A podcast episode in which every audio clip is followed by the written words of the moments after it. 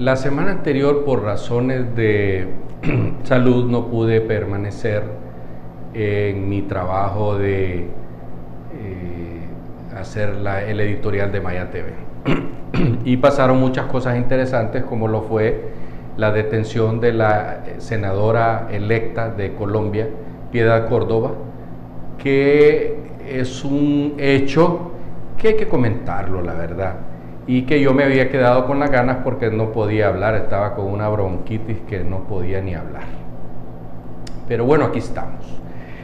Lo cierto es que la ex senadora y ahora senadora electa de Colombia, en el gobierno, en el grupo eh, de izquierda de, Colombia, que por cierto ganaron las elecciones eh, hace poco, pero van a repechaje.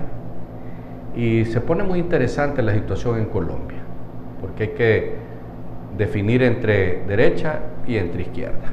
Y así está la cosa como toda Latinoamérica.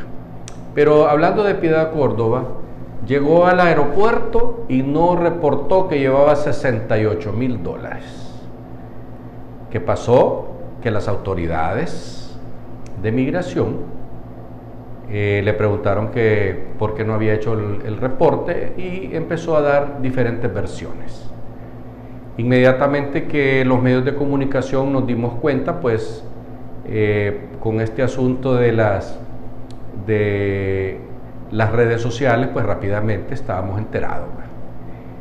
Yo quiero comentar que en principio de cuentas, la, la gente de migración y la gente de la policía fiscal hicieron muy bien en detenerla, porque los hondureños todos y los extranjeros tenemos la obligación de reportar si llevamos más de 10 mil dólares.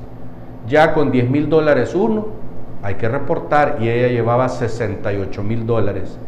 Muy ofendida, doña Piedad dijo que por qué le hacían eso, que que ella era una mujer de paz, de los derechos humanos y que, y que ese dinerito se lo había dado un colombiano que, que, ¿cómo se llama?, que apoya su candidatura, que apoyaba su candidatura y que la estaba ayudando a, a sus desplazamientos. Inclusive dio el nombre del, ciudadano este y las autoridades hicieron lo que tenían que hacer.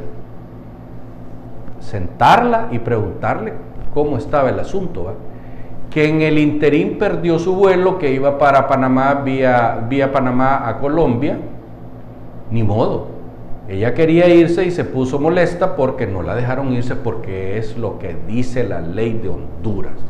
Y yo quiero felicitar a las autoridades de migración y de aduanas de Honduras que hicieron lo correcto. Y como aquí en Honduras sabemos criticar pero no dar un buen abrazo a aquellos que hacen bien las cosas, yo sí lo hago. Creo que hicieron muy bien y que cumplieron con las normas y con la ley.